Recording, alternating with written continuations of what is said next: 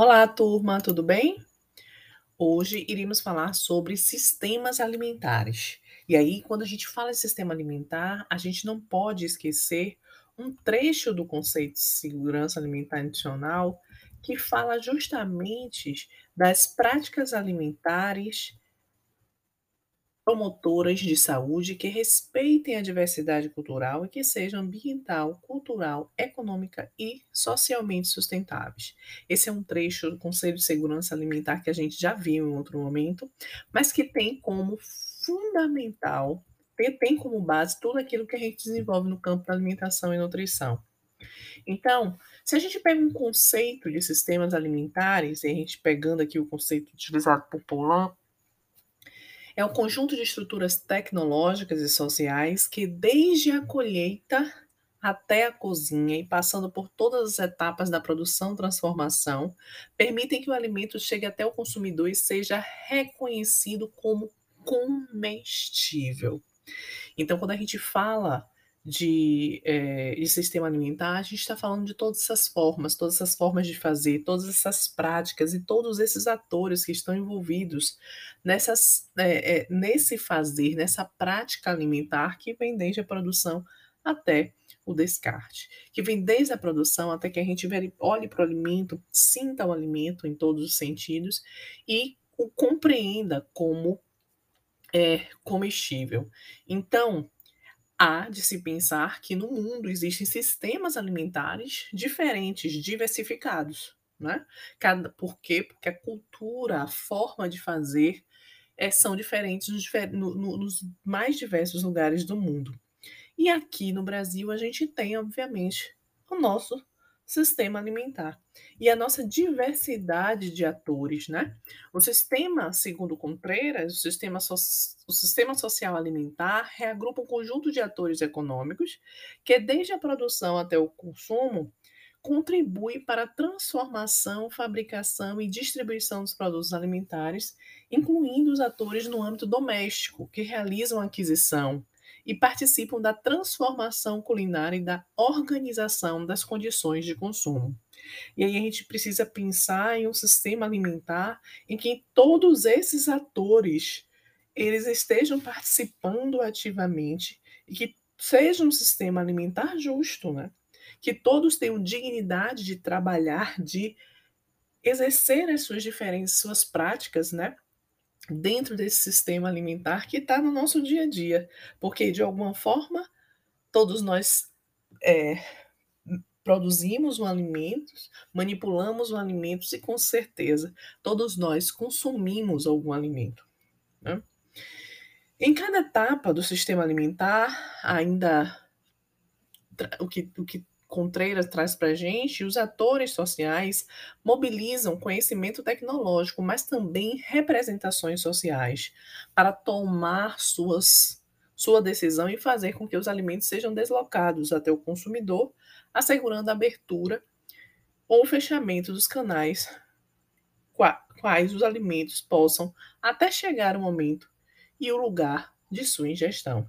E aí a gente precisa se preocupar quando a gente fala em sistemas alimentares e fazer uma análise sobre o nosso sistema alimentar, sobre a forma que consumimos hoje e como a gente fala de alimentação e nutrição, a gente não pode, por exemplo, esquecer que a gente tem um alto consumo de alimentos ultraprocessados.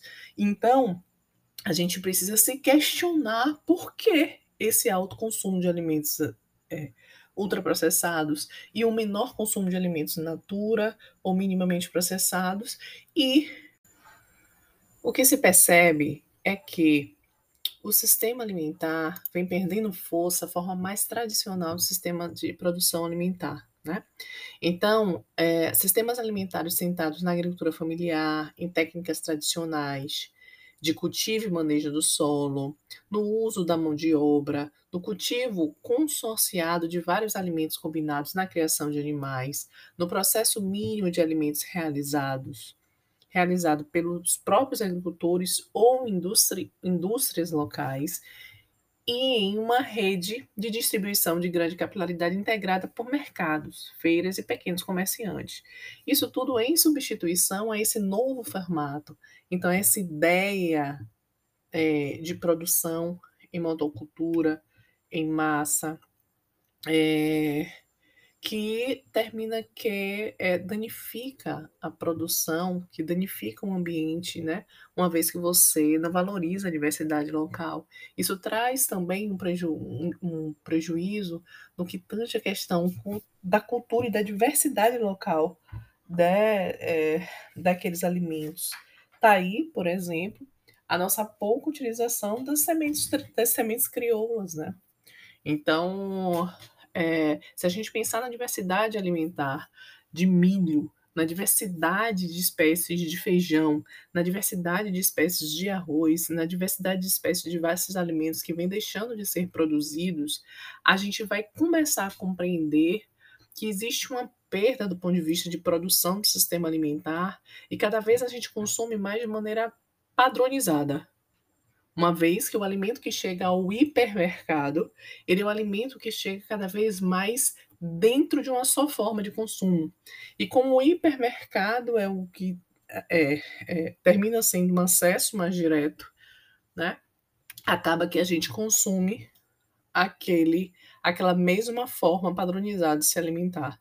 E lá nas prateleiras do mercado estão os alimentos que são os alimentos ultraprocessados, que normalmente têm né, uma, uma composição nutricional é, de pouca qualidade de nutriente. Então a gente precisa uh, pensar, né, cada vez mais no sistema alimentar que dê conta de garantir a nossa soberania alimentar em todos os aspectos que ela que, que ela requer, né?